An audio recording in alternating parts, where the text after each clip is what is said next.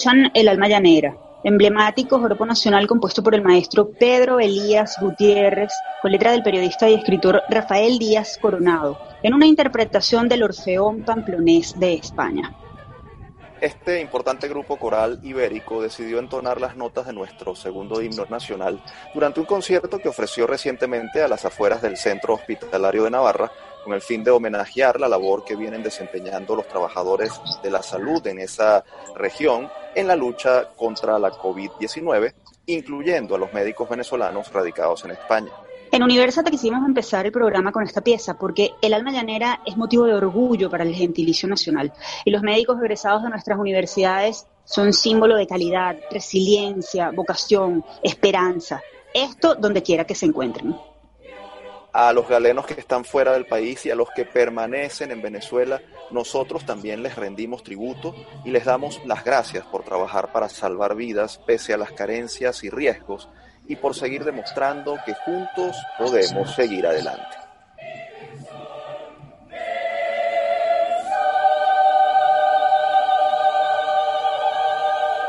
Les saludamos Tamara Sluznis y Efraín Castillo. Y esta es una nueva edición de nuestro programa Universas de las Voces de la Universidad Venezolana, transmitido a nivel nacional por el circuito Unión Radio.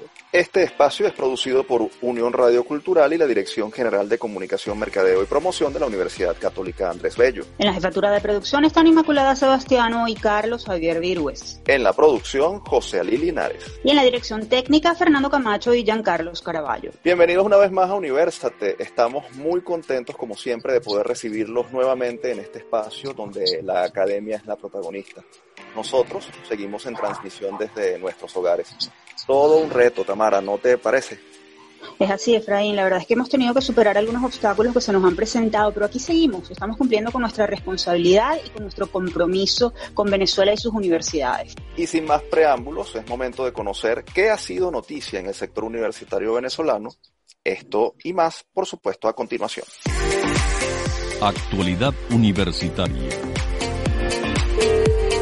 La Asociación Venezolana de Rectores Universitarios, AVERU, emitió un comunicado en el que rechazó el incendio provocado contra la Biblioteca Central del Núcleo Sucre de la Universidad de Oriente, ULO, y la destrucción de cientos de libros de su archivo, hecho ocurrido el 31 de mayo. En el escrito, las autoridades de las principales casas de estudios superiores del país exigieron al ministro de Educación Universitaria, César Trompis, que solicite al Ministerio Público y a la Defensoría del Pueblo una investigación para esclarecer estos hechos. Asimismo, llamaron a los organismos de seguridad del Estado a cumplir con su obligación de resguardar los espacios universitarios del país en cumplimiento del artículo 102 de la Constitución Nacional. Ante este incendio, el ministro de Cultura, Ernesto Villegas, anunció el lanzamiento de una campaña de donación de libros manejada por la Biblioteca Nacional y su red de recintos, con la finalidad de duplicar la cantidad de títulos que poseía la Biblioteca General de la Universidad de Oriente. Villegas calificó el siniestro provocado como un crimen cultural y pidió investigar los hechos y castigar a los responsables. Representantes de la Universidad de Oriente han señalado que en el incendio se perdió un valioso e insustituible acervo bibliográfico, científico y académico recopilado desde 1960. En otras notas, les contamos que siguen presentándose casos de robos en las distintas universidades del país. La Dirección de Cultura de la Universidad del Zulia Luz denunció que delincuentes continúan cargando con los pocos equipos y materiales que quedan en ese recinto y que les permiten a docentes y personal administrativo llevar a cabo sus actividades. La misma situación se presentó en la Facultad de Ingeniería de la Universidad de Carabobo, en la cual los malhechores se robaron aires acondicionados, bombas de agua e instrumentos y materiales utilizados en el laboratorio de química. En el estado Lara, las autoridades de la Universidad Centro Occidental Lisandro Alvarado, UCLA, reportaron que el núcleo Carora fue víctima de delincuentes que se llevaron materiales de cocina, extractores, extintores, artículos de oficina, cables y brequeras, mientras que en la sede del Decanato de Ingeniería Civil en Barquisimeto, los ladrones hurtaron un aire acondicionado de la biblioteca. Cambiamos radicalmente de tema y les informamos que el Consejo Universitario de la Universidad Católica Andrés Bello UCAP acordó excepcionalmente prescindir de la prueba de conocimientos y utilizar únicamente el promedio de notas de bachillerato como criterio para el proceso de admisión correspondiente al semestre que comenzará en septiembre de 2020. Además, extendió hasta el 31 de julio el periodo para la preinscripción en línea y fijó el 7 de agosto como fecha límite para la consignación y envío de los recaudos respectivos. La misma decisión se tomó en torno a las postulaciones para las titulaciones de cuarto nivel, que continuarán abiertas hasta el 31 de julio. Los interesados en conocer el paso a paso del proceso de preinscripción en línea, así como la oferta de pre y posgrado de la UCAP, solo deben ingresar a www.ucap.edu.be. También pueden seguir sus cuentas en redes sociales, arroba en la UCAP, arroba UCAP Guayana, arroba postgrado UCAP, arroba guion bajo UCAP G y arroba Mundo UCAP. Seguimos en la UCAP, donde varias unidades encargadas de la promoción del bienestar psicológico comenzaron a trabajar en el proyecto colaborativo Psicovida, a través del cual buscan ofrecer respuesta a múltiples solicitudes de apoyo terapéutico que han recibido de parte de organizaciones como el Grupo Social CESAP, Caritas, ABESOC y Psicólogos Sin Fronteras para atender a hombres, mujeres y niños de varias comunidades de Caracas en las áreas de contención del estrés y otros problemas derivados del confinamiento de los últimos meses. De acuerdo con los responsables de este proyecto, son dos las líneas de acción. La primera, brindar atención a las comunidades con las que la UCAP mantiene contacto permanente a través de recursos terapéuticos que favorezcan su salud y bienestar psicoemocional. Y la segunda, optimizar el asesoramiento a los estudiantes, profesores y equipos de trabajo más vulnerables de la UCAP. Precisamente para darnos más detalles sobre este innovador proyecto, nos acompaña vía Zoom la psicóloga Janet Guerra, coordinadora de extensión social de la Escuela de Psicología de la UCAP. Bienvenida, profesora Guerra. Muchas gracias, gracias por la invitación. Profesora, precisamente cuéntanos cómo surgió esta idea. ¿Cuál diría usted que será su alcance? En todo caso, ¿cuáles son las expectativas que ustedes tienen? Bien, la idea surgió porque comenzamos a notar, conversando entre nosotros, que las solicitudes nos estaban llegando de, de muchos lugares. Entonces, como en pro de aunar el esfuerzo, el director de la Escuela de Psicología, el padre Dani Socorro, se le ocurrió que pudiéramos articularnos todas las unidades. Y fue así como comenzamos, pues comenzamos a reunirnos para em, estudiar cómo, cómo podíamos trabajar en conjunto y de esa manera potenciar esfuerzos. Profesora, eh, ¿son los habitantes de las comunidades menos favorecidas los más afectados emocionalmente por la crisis de la COVID-19 o esto es algo que, no distingue. No, ya no distingue. Esto no distingue. Toda la población está expuesta. El hecho de estar en confinamiento, de la cuarentena, las dificultades también para la obtención de alimentos, o sea, ya la situación previa que teníamos de país y además de la situación previa del país, se une lo del COVID-19 y lo de la cuarentena, pues comienza a despertar muchas vulnerabilidades. Personas que mm, por estar expuestos a ese estrés continuado no logran manejar las situaciones, por ejemplo, o se ven desbordados en los requerimientos que tienen que hacer para poder atenderlo o el no poder trabajar en muchos casos. Profesora, vamos a irnos a, la parte práctica. ¿Cómo piensan ustedes realizar este enlace con las comunidades? ¿Cómo harán para atender, por ejemplo, a quienes no dispongan de equipos electrónicos o digitales en sus casas? ¿Cómo llegar efectivamente y ayudar a estas personas que tanto lo necesitan? Con las comunidades hemos hecho alianzas con como decían ustedes al principio del programa, con varias organizaciones como la Red de Acción Social de la Iglesia, la, Fundación Venezuela Sin Límites, con Radio Fe y Alegría. Y aquí tenemos una de las opciones. Ellos pueden no tener acceso, suponte, a mm, los medios tecnológicos, pero sin embargo un radio siempre lo hay. Entonces, a través de Radio Fe y Alegría, estamos nosotros contribuyendo con material divulgativo para, eh, para transmitir el cómo pueden cuidarse. Profesora, entendemos que también hay trabajo puertas adentro de la universidad con los estudiantes y empleados y profesores a quienes desean brindar atención, como lo estábamos comentando al principio. ¿Cómo será este eh, proceso de atención eh, puertas adentro? Una de, las unidades, que es el CAT, ya desde antes estaba brindando apoyo tanto a profesores como estudiantes.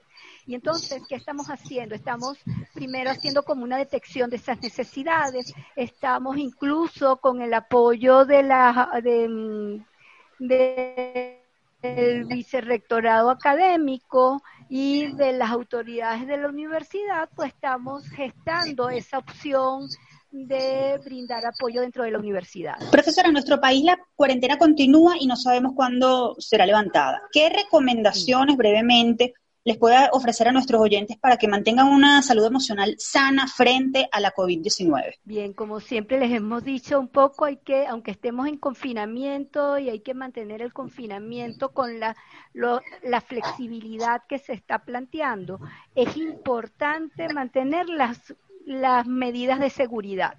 Aparte de eso, mantener la comunicación. Podemos estar dentro de nuestras casas, pero el comunicarnos, el escuchar a los demás, el conversar con los demás acerca de cómo se está, tanto nos permite manejar un poco el estrés, nos permite poder mm, eh, dejarlo salir y nos permite poder también atender nuestras responsabilidades. Otro elemento muy importante es que si trabajamos dentro de casa, separar el espacio personal y el espacio laboral que estamos teniendo dentro de la casa. Eso es fundamental, porque si se confunde uno con otro, pues nos va a ser muy difícil manejar una situación tan ruda como esta es escucharse, estar atento a las emociones que estamos experimentando, comunicar esas emociones. Si veo que no puedo por ellas, pues buscar ayuda, buscar ayuda psicológica en las distintas líneas o por los distintos medios que están ahorita presentándose. Gracias, profesora Guerra, por atender nuestra invitación. Es importante decirles que si desean más información pueden eh, consultar la cuenta de la UCAP, arroba en la UCAP en las distintas redes sociales y a través de allí podrán acceder a las distintas redes de Psicovida UCAP, este programa que se ha iniciado en la UCAP. Gracias, profesora. Muchas gracias a usted. Escuchaban a la psicóloga Janet Guerra, coordinadora de extensión social de la Escuela de Psicología de la UCAP y una de las responsables del proyecto Psicovida de la UCAP. Momento de hacer nuestra primera pausa. Al regreso conversaremos con el profesor Ulises Rojas, vicerrector académico de la Universidad de Carabobo, quien nos ofrecerá un estatus de la situación formativa del estudiantado de esta institución en medio de la cuarentena y el llamado Plan Universidad en Casa. Ya venimos.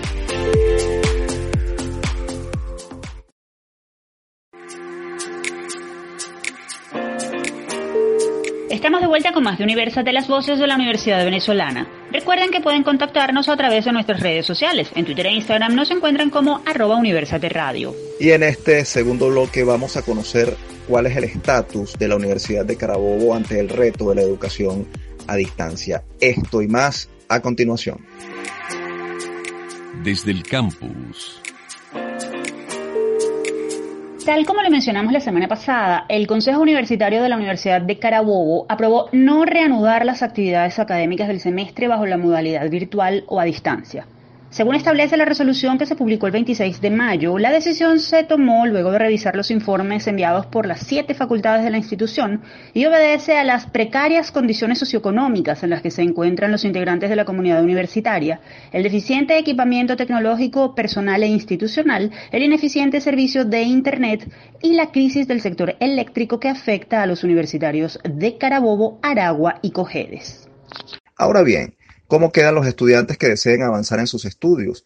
¿Qué estrategias de acompañamiento se tienen pensadas para el avance de los procesos académicos y administrativos? Para hablar sobre este tema nos acompaña el profesor Ulises Rojas. Él es odontólogo, especialista en formación docente, especialista en diseño curricular, magíster en salud pública y doctor en ciencias odontológicas. En la actualidad se desempeña como vicerrector académico de la Universidad de Carabobo. Bienvenido a Universate, profesor Rojas. Es un gusto tenerlo con nosotros. Gracias, Efraín y Tamara, por la invitación.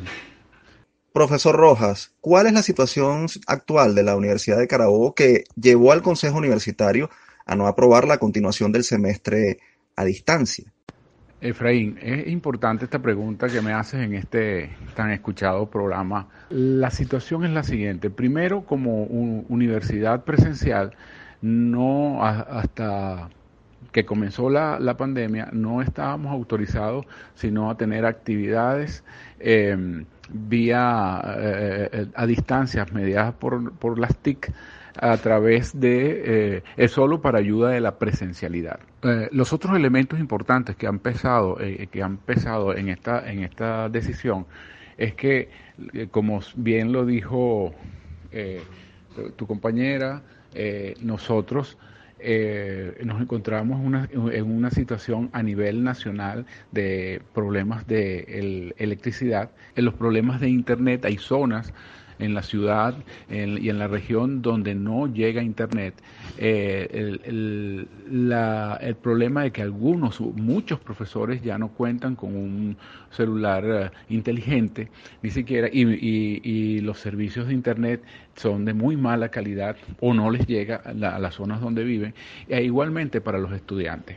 También el problema de la calidad, la excelencia y el otro elemento, la justicia, ¿no? Porque estamos acá, yo estoy aquí en función de, lo, de siendo la voz de los que no tienen voz eh, y siendo la voz de los que eh, la gran cantidad de estudiantes que buscan y, requieren calidad en su formación. Entonces son dos los, dos los elementos, los que no pueden porque no tienen los medios para acceder a una educación eh, mm, a distancia mediada por las TICs y los que este y los que la tienen no cuentan con una calidad de servicio importante.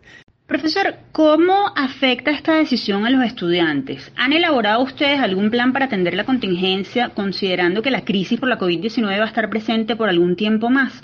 ¿Cómo posibilitar el avance de los muchachos y de los procesos de la institución en, esta, en estas circunstancias? Sí, Tamara, a la pregunta que acabas de, eh, formular, eh, te eh, respondo lo siguiente. Primero, la universidad y el vicerrectorado académico sí ha estado muy preocupado. desde el apagón del año pasado ya nosotros estudiamos la formulación y le hicimos aprobar por el Consejo Universitario de una normativa para ayuda a la presencialidad.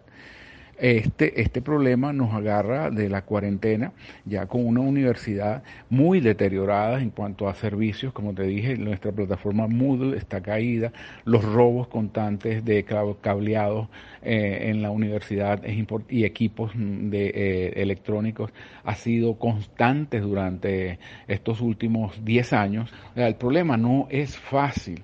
El problema no es decir sí, nos vamos a distancia y después, eh, y, mediada por, por, por, las TICs, y después este, enfrentarnos a realidades mm, eh, muy graves y que es muy difícil de, de solventar.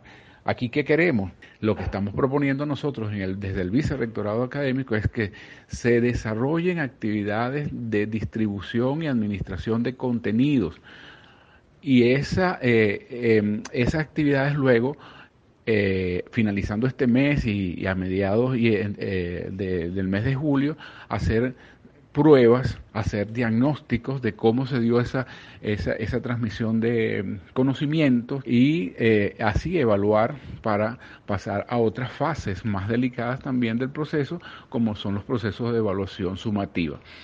Entonces, vamos a tener que, de todos modos, eh, esperando que en septiembre pueda haber cierta reincorporación, irnos, eh, eh, replanificar las actividades presenciales y ver dónde quedaron los estudiantes que pudieron acceder al desarrollo de actividades a distancia.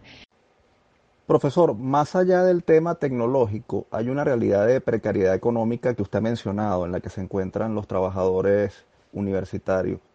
Por ello no podemos desaprovechar la oportunidad para preguntarle sobre el plan de reconocimiento y compensación económica de docentes y trabajadores de la universidad que ustedes aprobaron en Consejo Universitario, así como la propuesta de dolarización de la escala salarial. ¿Qué objetivo persiguen y qué tan viables son estos mm, planes que, han manejado desde el Consejo Universitario? Efraín, eh, esta pregunta es muy importante porque eh, parte de la calidad y de la continuidad del proceso educativo eh, tiene su razón de ser en que un profesor esté decentemente, ni siquiera vamos a hablar de bien pagado, decentemente pagado. Ahora, el plan de compensación, después de muchos eh, mm, desacuerdos, discusiones, se logró, se logró que el, eh, estas compensaciones ya en el Consejo Universitario del domingo 7 de, junio eh, aprobara eh, una compensación salarial para todos los docentes. Ya no son los que tienen cargos de, libre remoción eh, o elección, sino todos los docentes de la, de la Universidad de Carabobo y sus eh, profesores jubilados que estén, por supuesto, en el país y que estamos viviendo las penurias económicas y sociales que, se están viviendo ahorita. Eh, eh, hay una propuesta no de dolarización o de compensación eh, o indexación en relación a cómo se, se esté moviendo la moneda americana, porque aquí en este país todo está dolarizado y vemos el ejemplo de la gasolina y, los sueldos de los empleados públicos en general siguen en bolívares. Profesor, ¿cómo cree usted que será la academia luego de que pase esta pandemia, entendiendo que el uso de los medios y herramientas digitales serán indispensables? ¿Cómo se está preparando la Universidad de Carabobo en ese sentido? Nosotros como universidad nos tenemos que preparar para la nueva realidad post-coronavirus. Eso no tenemos la menor duda. Pero eh, el problema es que el gobierno tiene que entender que debe, deben ser dotadas las universidades, deben ser dotados los, los estudiantes, perdón, los profesores, eh, deben también eh, contar con equipos y eh, con un sueldo suficiente que le permita eh, pagar esos, esos servicios de, los megas, el internet de buena, de una calidad no buena porque no existen, de una calidad eh, mediana, la menos, la menos deficiente que haya porque eso se va a necesitar. Eh, vamos a necesitar reactivar la radio y la televisión en la universidad, pero por problemas presupuestarios eh, no, están en las mejores condiciones en el alcance y en, este, la renovación de equipos. Eh, estamos, desde el vicerrectorado académico, estamos ganados a la idea de alcanzar niveles cada vez mayores de, de actividades a distancia, mediados por las tecnologías. Pero eh, no es eh, yendo a la realidad, escudriñando la realidad, evaluando la realidad, vemos que no es nada, eh, no es posible llevar una enseñanza óptima de calidad y el otro problema es los que no tienen los medios, que tienen que deben seguir en una educación presencial. En ellos también tenemos que pensar y no es una y no es cualquier cosa, es alrededor del 50 o 60% de la población estudiantil y es alrededor de un 25 30% de los docentes que ah, eh, tenemos que pensar en cómo se pueden dotar de equipos suficientes eh, y efectivos para la transmisión de conocimientos. Eh, y sigue estando el problema de examinar eh, de las pruebas sumativas, porque para eso hay que, hay que tener también una tecnología para evitar fraudes y para asegurar que un estudiante es una nota que se le está asignando, esa es la nota que él realmente se merece de acuerdo a los, a los conocimientos adquiridos, que previamente debemos comprobar que sea efectiva esa transmisión de conocimiento. Profesor Rojas, le agradecemos mucho por haber atendido nuestra invitación. La verdad es que deseamos de todo corazón que la Universidad de Carabobo pueda recuperarse y pueda seguir siendo ese recinto de estudios que alberga a una comunidad tan amplia de estudiantes, profesores, trabajadores. Queremos que sigan adelante y le hacemos saber que Universate es y será su casa. Muchas gracias. Gracias Tamara por la invitación y nosotros también estamos a la orden para seguir discutiendo estos temas de tanto interés ah, a, nivel nacional. Ustedes escuchaban al doctor Ulises Rojas, vicerrector académico de la Universidad de Carabobo. Momento de hacer una nueva pausa en Universate. Al regreso conoceremos los detalles de Tomados de la Mano, iniciativa desarrollada por nutricionistas y médicos venezolanos que busca promover el consumo de frutas y hortalizas con higiene, salud y solidaridad como una vía para enfrentar la COVID-19. No se aparten, somos Universate, las voces de la Universidad Venezolana.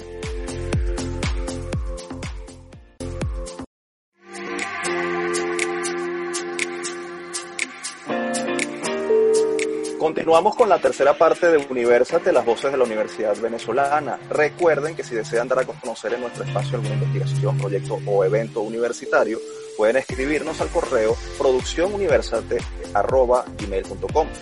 Y precisamente es momento de presentarles una iniciativa que está impulsando un grupo de nutricionistas e investigadores venezolanos en pro de las buenas prácticas alimenticias en la población. Esto y más en nuestra próxima sección. Hablan los egresados. Medio de la pandemia por la COVID-19 y considerando la inseguridad alimentaria que existe en el país, la Fundación 5 al Día Venezuela, integrada por especialistas e investigadores en el área de la nutrición, lanzó su campaña Tomados de la mano en la ruta al 5 con higiene, salud y solidaridad, con la cual busca promover a través de las redes sociales el consumo de al menos una fruta y una hortaliza al día en pro de una buena alimentación y nutrición para apoyar el normal funcionamiento del sistema inmune en estos tiempos del coronavirus.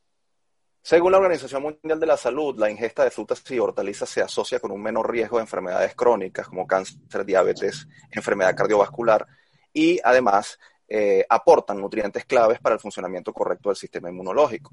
Por ello, la OMS ha recomendado desde hace mucho tiempo consumir idealmente cinco raciones entre frutas y hortalizas para un total de 400 a 600 gramos. Sin embargo, en Venezuela este consumo se ubica muy por debajo de esta cifra, lo que pone en severo riesgo a la población y ante lo cual los especialistas de 5 al día decidieron eh, promover la ingesta de al menos dos porciones.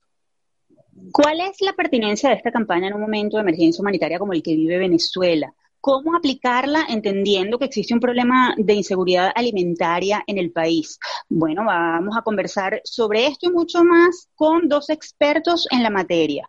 Ambos son miembros de la Fundación 5 al Día Venezuela y estamos hablando de Pablo Hernández, nutricionista y especialista en nutrición, profesor de la Escuela de Nutrición y Dietética de la UCB, y de Claret Mata, también es nutricionista, especialista en nutrición, profesora de la UCB y, como les dije, ambos miembros de la Fundación 5 al Día Venezuela. Bienvenidos, profesores. Muchas gracias por la invitación. Muchas gracias eh, por estar aquí en tu programa. Buenas, buenas, eh, profesores. Eh, ¿Bajo qué premisa la Fundación 5 al Día Venezuela decidió promover esta iniciativa? ¿Por qué es importante el consumo de frutas y verduras? ¿Y por qué al menos tomar dos raciones? Eh, ¿Acaso un dos es mejor que nada? La pregunta nos la puede responder comenzando el profesor Pablo Hernández. Sí, Efraín, así es. Todo vino por, bueno, esta pandemia que tenemos en, en este momento que afecta toda la parte inmunitaria y en búsqueda de una respuesta a esto y tratar de mejorar el estado nutricional de la población en este momento, pues una estrategia que resulta fácil y efectiva es justamente incrementar el consumo de frutas y hortalizas en Venezuela porque, como bien lo dijiste en la introducción, el consumo es muy bajo en este momento. Así que ciertamente consumir algo más, pues ya trae un beneficio. Profesora Mata, leímos en un informe divulgado la semana pasada por Caritas Venezuela sobre la situación nutricional hasta abril de 2020. Según ese estudio, solo 31% de los hogares reportan consumir frutas y vegetales. Es decir, esto es, esto es una cifra muy importante, 70% de los venezolanos tienen a estos rubros fuera de su dieta. ¿Qué cifras manejan ustedes? ¿Coinciden? ¿No coinciden? ¿Qué tan grave es esto? ¿Y qué consecuencias puede traer para la salud pública del venezolano? Eh, bueno, buenas tardes. Eh, efectivamente, el consumo de frutas y hortalizas dentro de la población venezolana es bastante bajo. Eh, actualmente se ha registrado hasta menos de dos raciones en cada familia del consumo de frutas y vegetales. Entonces, concuerda más o menos con los datos proporcionados por este reporte de Caritas. Entonces, por eso el programa 5 al día trata de fomentar. En un país que presenta problemas de inseguridad alimentaria, ¿cómo procurar que el ciudadano pueda estar atento a su alimentación, entendiendo que a veces comen solamente lo necesario o simplemente lo que sus ingresos le permiten adquirir, ni siquiera lo necesario, sino lo que pueden? Sí, ciertamente esa es la realidad. Nueve de cada diez personas no tienen un ingreso suficiente para tener una dieta adecuada. Pero bueno, justamente pensando en eso, buscamos que, que las personas tengan algo más de salud y un aspecto fundamental es la educación alimentaria. Y en eso no, nos basamos, en dar, brindar la educación necesaria para que el venezolano comprenda que sí, la situación está difícil, de que es difícil acceder a, proteínas que, que, son costosas, pero que no podemos dejar de lado a las frutas y hortalizas porque nos brindan una amplia protección y al final pues va a ser más económico consumir las frutas y las hortalizas que gastar algo más en, en dinero en salud por algunas otras enfermedades que para las cuales nuestro sistema de salud no está en este momento en las condiciones de atender y además nuestros ingresos no están para comprar medicamentos antihipertensivos o contra la diabetes, etcétera. Aunque ciertamente son mucho más económicas las frutas y hortalizas que las proteínas, en los últimos años se ha visto un aumento sostenido en los precios de estas. ¿Cuáles serían eh, las frutas más accesibles en cuanto a costo y que tienen la misma cantidad de nutrientes, vitaminas, minerales y que la gente puede consumir? Eh, bueno, principalmente las frutas de temporada son las que están en un costo menor. Entonces, por ejemplo, ahorita tenemos el mango. Entonces, hay que aprovechar estas cosechas de mango para que las personas por allí, por esa forma, puedan consumir eh, frutas. Bien, además el mango, por ejemplo, es fuente de vitamina C que durante esta pandemia del COVID requerimos aumentar nuestro consumo de vitamina C. Así igualmente pasa con los vegetales. Entonces, si seleccionamos de temporada, podemos conseguir reducir eh, el costo o el gasto en estos alimentos e incorporarlos en nuestra alimentación. Ahora, eh, la desnutrición sigue creciendo en el país. Volvemos al informe de Caritas que fue presentado la semana pasada reportó una desnutrición infantil de 17,3% y además la ONU señaló que uno de cada tres venezolanos padece inseguridad alimentaria, advirtiendo que la situación podría empeorar durante este año. ¿Qué consecuencia traerá esto a mediano plazo y qué llamado hacen ustedes como nutricionistas y especialistas ante, ante esta realidad? Sí, la situación ciertamente se complica porque toda esta pandemia ha traído como consecuencia fallas en la distribución, toda la cadena de producción y distribución de los alimentos. Entonces, eh, definitivamente vemos consecuencias a muy corto plazo, pero también las vamos a ver a mediano y largo plazo. Los incrementos en los índices de, de, mala alimentación, pues se van a ver eh, ciertamente eh, con, con, valores superiores a los que teníamos antes. Lo, lo, que, lo que hacemos es el llamado a, a manejar las políticas públicas, a buscar que la, que la población pueda acceder a los alimentos, eh, porque de esa manera es que podemos salir de, de, toda esta situación. Desde el punto de vista individual, lo que podemos hacer es buscar la mejor fuente de, de obtención de los alimentos, tratar en lo posible de comprar a, productores locales, buscar la forma de tener nuestros propios cultivos de algunos alimentos que, que, de repente podamos tener en casa y que sean de rápida cosecha, o algún cebollín, o de repente eh, ajís, pimentones, que, que, son algo rápido y, y que se puede hacer durante este tiempo y también como método de distracción. ¿Cómo la Fundación 5 al Día Venezuela pretende concientizar a la ciudadanía? ¿Qué herramientas van a emplear? ¿Dónde los interesados, que supongo que van a ser muchísimos, pueden buscar más información? ¿Cuáles son sus redes sociales? Perfecto. Sí, eh, nuestra educación ahorita está siendo difundida por las redes sociales, básicamente Instagram. Igualmente tenemos una página en internet, el, cual allí las personas pueden acceder de todas maneras. ¿Cuáles son, ¿Cuáles son las redes y la página? Nuestras, ajá, la página es 5 al día, Venezuela. Y las redes sociales es Venezuela 5 al día arroba Venezuela 5 al día, tanto Instagram como en Twitter. Profesores, se nos agotó el tiempo. Gracias por acompañarnos en Universate y gracias por el aporte que están haciendo para tratar de enfrentar un problema tan complejo y de tan graves consecuencias como el de la malnutrición en Venezuela. Muchas gracias a ustedes por ser receptores de esta iniciativa Ustedes escuchaban a Pablo Hernández, nutricionista y especialista en nutrición, profesor de la Escuela de Nutrición y Dietética de la UCB, y también a Claret Mata, también nutricionista, especialista en nutrición, profesora de la UCB, ambos miembros de la Fundación 5 al Día Venezuela. Momento de hacer nuestra última pausa. Al regreso, Tamara, conoceremos la historia de Jesús Campos, químico egresado de la Universidad Simón Bolívar y único venezolano seleccionado para participar en la septuagésima reunión interdisciplinaria de premios Nobel a celebrarse en Alemania. Ya venimos. Los dejamos con nuestra cápsula University. En esta nueva entrega de Cápsula Universate te traemos algunos tips para poder ejecutar efectivamente tus actividades laborales de forma remota. Crea tu propio horario de trabajo y acostúmbrate a que tienes una nueva rutina en casa. Define un rincón de tu casa para convertirlo en tu espacio de trabajo, ya sea un escritorio, una mesa o un espacio de tu comedor. Y asegúrate que no sea en la cama, ya que así el trabajo es menos productivo. En las mañanas, tira de la pijama y colócate ropa más cómoda como la que sueles utilizar habitualmente. Así tu cerebro entiende que es momento de trabajar. Organiza tu tiempo con agendas, calendarios y técnicas de concentración como la del Pomodoro. Planifica tus actividades diarias y semanales con orden de prioridad y urgencia. Y balancea tu vida personal y laboral poniendo límites en lo que debes hacer dentro y fuera de tu horario de trabajo. Y lo más importante, quédate en casa y aprovecha el tiempo escuchando todos los episodios de nuestra revista radial universitaria.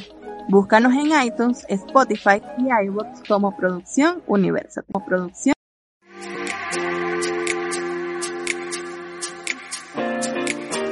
Seguimos con la última parte de Universal. Ahora es momento de conocer cómo los profesionales venezolanos siguen alcanzando triunfos. Esto y más a continuación. Generación 2020 Jesús Campos, un joven licenciado en química egresado de la Universidad Simón Bolívar USB, fue seleccionado como único representante de Venezuela para asistir a la septuagésima reunión interdisciplinaria de premios Nobel que se celebrará en Lindau, Alemania. Este encuentro se realizaría del 28 de junio al 3 de julio de 2020, pero fue reprogramado para el 27 de junio y 2 de julio de 2021 debido a la pandemia por la COVID-19. Campos fue postulado por la Universidad Simón Bolívar junto con otros tres candidatos por sus antecedentes académicos y de trabajo en el área. El comité decidió escogerlo por su desempeño e investigaciones. El joven investigador USBista se encuentra trabajando junto con el grupo de investigación en biomateriales de la USB al que pertenece para obtener los recursos que le permitan cubrir el traslado y cumplir el sueño de representar a Venezuela y a la Universidad Venezolana en este importante evento. Pero dejemos que sea él quien nos cuente cómo logró ser seleccionado y qué espera presentar en esta convención. Recibimos en Universate a Jesús Campos, licenciado en Química y próximo a obtener su título de magíster en Química por la Universidad Simón Bolívar. Bienvenido, Jesús. Muchas gracias, licenciados Tamara Sluznis y Efraín Castillo, por la invitación a Universate por Unión Radio. Jesús, ¿qué crees tú que fue lo que llamó la atención de tu perfil para que te escogieran como representante de Venezuela y de la Universidad Simón Bolívar en este importante encuentro que se celebrará en Alemania el próximo año? Primero que todo, considero que la Universidad Simón Bolívar y las universidades venezolanas forman a los licenciados en química de una manera muy multidisciplinaria. Esto quiere decir que los licenciados en química tienen capacidad de discutir temas relacionados a la biología, a la medicina, a la física y en otros temas también como la economía. este perfil eh, de mi parte pudo ser eh, ampliado, pudo ser fortalecido gracias a mi participación en el grupo B5IDA durante el desarrollo de mis tesis de pregrado y mi tesis de posgrado, maestría. En el mismo, el grupo B5 IDA eh, está dirigido a la investigación de novedosos biomateriales para aplicaciones biomédicas. El grupo ha tenido participación en encuentros nacionales e internacionales, lo cual me ha brindado una grandiosa experiencia como investigador. Como eh, otro punto a destacar en mi participación es que he tenido la oportunidad de ser pasante eh, como, eh, como, estudiante de licenciatura en química en empresas como el ECON y como PDVSA Intebep, lo cual ha fortalecido, como bien he explicado, mis herramientas como científico y como licenciado y magíster en química. Jesús, escuchamos que están haciendo, están haciendo investigaciones en biomateriales. Precisamente, algunas de esas investigaciones que se están desarrollando van a ser presentadas en esta reunión. Eh, ¿Qué esperas compartir con los asistentes a este encuentro de premios Nobel? Yo espero poder eh, presentar trabajos en torno al uso de biopolímeros para sistemas de liberación de fármaco o el uso de los mismos para sistemas de andamio para regeneración de tejidos, de la mano del grupo B5-IDA. De tal forma de que se pueda demostrar que los venezolanos estamos comprometidos con el desarrollo científico y tecnológico, específicamente en la biotecnología. Jesús, finalmente eh, queremos saber qué significa para ti como universitario venezolano participar en este importante evento y además ¿Qué pueden hacer y cómo pueden hacer las empresas o instituciones que quieran ayudarte para los gastos del viaje? Eh, dinos tus redes sociales u otra forma de contacto. Para mí es un sueño a cumplir poder demostrar que las universidades venezolanas siguen comprometidas con la formación de los venezolanos. Y en este sentido, poder demostrar que tenemos capacidad de generar discusiones con los premios Nobel. Eh, mis redes sociales son en Instagram Jesús Campos Chemist y mi correo institucional de la universidad es 17-90875 arroba usb.pe. Estamos agradecidos con todos los que quieran apoyar y que quieran divulgar la información. En este sentido, el laboratorio B5IDA tiene sus puertas abiertas para generar relaciones y cooperación con la industria. Y asimismo poder eh, tener alguna donación para continuar con estos novedosos trabajos de investigación, para seguir formando jóvenes investigadores en los espacios de la Universidad Simón Bolívar. Jesús, gracias por atender nuestra invitación. Tu testimonio y trabajo sin duda son un bálsamo de esperanza que caen muy bien a los universitarios venezolanos y a nuestro país en general en medio de esta crisis. Mucho éxito. Y ya saben, si desean ayudarlo en su causa, sigan su cuenta en Instagram arroba Chemist. Muchas gracias al programa Universate por ser un gran aliado de las universidades venezolanas y poder difundir la información respecto a los profesionales que hacemos vida en las universidades. Ustedes escuchaban a Jesús Campos, licenciado en química, investigador y único venezolano en ser seleccionado para participar en la 70 reunión interdisciplinaria de premios Nobel a celebrarse próximamente en Lindau, Alemania. Momento de despedirnos, no sin antes compartir con ustedes nuestra acostumbrada frase.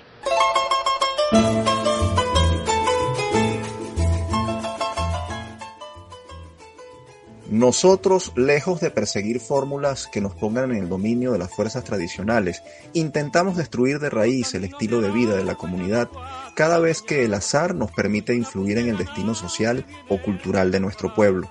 Sin mirar los balances favorables o los signos positivos de las épocas anteriores, buscamos hacer la tabla rasa para empezar una nueva construcción. Por ello, de cambio en cambio, de modificación en modificación, de sistema en sistema, de ensayo en ensayo, hemos llegado en el afán de borrar el pasado hasta frustrar nuestra genuina fisonomía nacional.